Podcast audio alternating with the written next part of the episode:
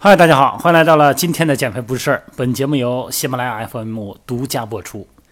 今天是新年，首先呢，祝大家新年快乐。今天是第一天哈，按咱们中国人的传统，既然是第一天嘛，咱们今天聊的话题呢，就是新年新目标。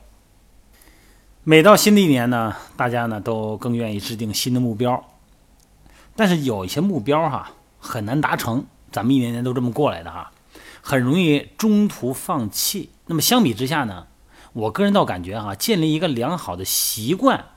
哎，更能够改变我们的生活，帮助咱们实现目标。我真觉得习惯比目标其实更重要。目标呢，需要一个外在的驱动力啊，得找一个理由、一个动机驱动哈。那么习惯呢，可以自我驱动，因为养成习惯了嘛。所谓的习惯成自然哈。其实大家想想哈，习惯跟目标之间存在的区别哈，他们需要不同的行为方式。你比方说，想减肥，想塑形，那么设定一个目标哈，六个月内啊减十斤或者减十五斤，然后呢，你在平均的一个月能减多少斤啊？然后相对应的需要什么样的运动量，什么样的运动周期哈？怎么饮食控制？那么其实呢，最终呢还是落实到一个培养习惯上，每天呢，或者是一周五次呢，咱们可以承诺投入。四十到六十分钟的这种运动、有氧或者是力量训练啊，因为目标这种设定吧，有几个特点啊或者局限性。首先，目标有终点，你实现目标了嘛，就达到一个终点了啊。这就是为什么呢？很多人一旦实现目标，就会恢复到以前的状态。好不容易减来十五斤了，哎，体重达到一百一以下了，行了，不去了，不练了，饮食不控制了。所以很多人呢用。减肥成功以后呢，会用暴饮暴食来庆祝。第二个呢，目标实现的过程啊不是很可控哈。实现目标的过程呢，会遇到各种不可控的事儿。那么，比方说运动的时候呢，可能会有一些意外的受伤啊，或者是时间呐啊，很多的空间不允许你健身哈。那么意外的这些支出呢，可能会影响你对训练计划的执行。很多公事儿啊、私事儿啊，可能会影响你啊这个。各种健身细节的贯彻哈，再一个呢，目标呢容易让人自满或者冲动。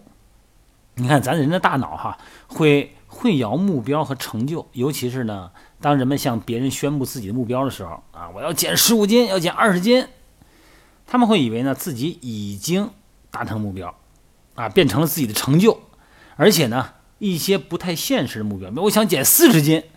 还有可能呢，让人做出很多危险的举动。你比方说节食啊，严格的控食啊，一天练三个小时等等都有可能哈。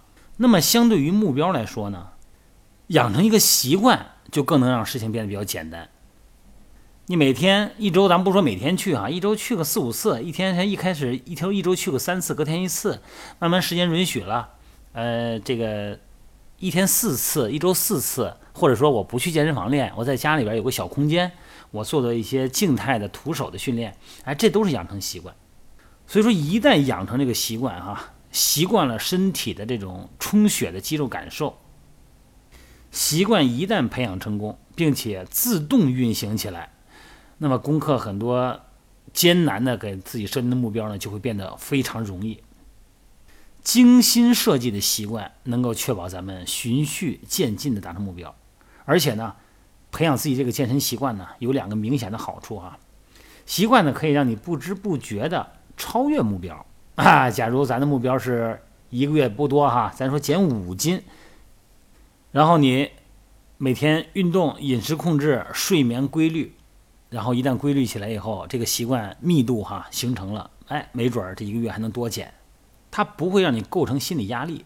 再一个呢，就是习惯带来的改变啊，远远超过咱们的想象。习惯呢会让大脑不顾一切，甚至于违背常识，然后跟随其行事哈。形成习惯以后呢，大脑也会改变。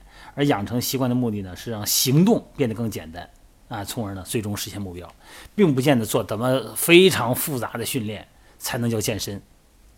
利用自己所能把控到的时间和相对比较小的空间啊，用一些小器械。你看我们线上减肥训练营，呃，线上的很多的小伙伴。都是在家里边完成的啊，有的是在自己的工作环境里边，呃，允许的情况下啊，弹力绳啊，拿个壶铃啊，都可以健身啊。腹部有把凳子就能练腹部，所以说这个其实并不是门槛技术门槛的问题，主要是养成的习惯。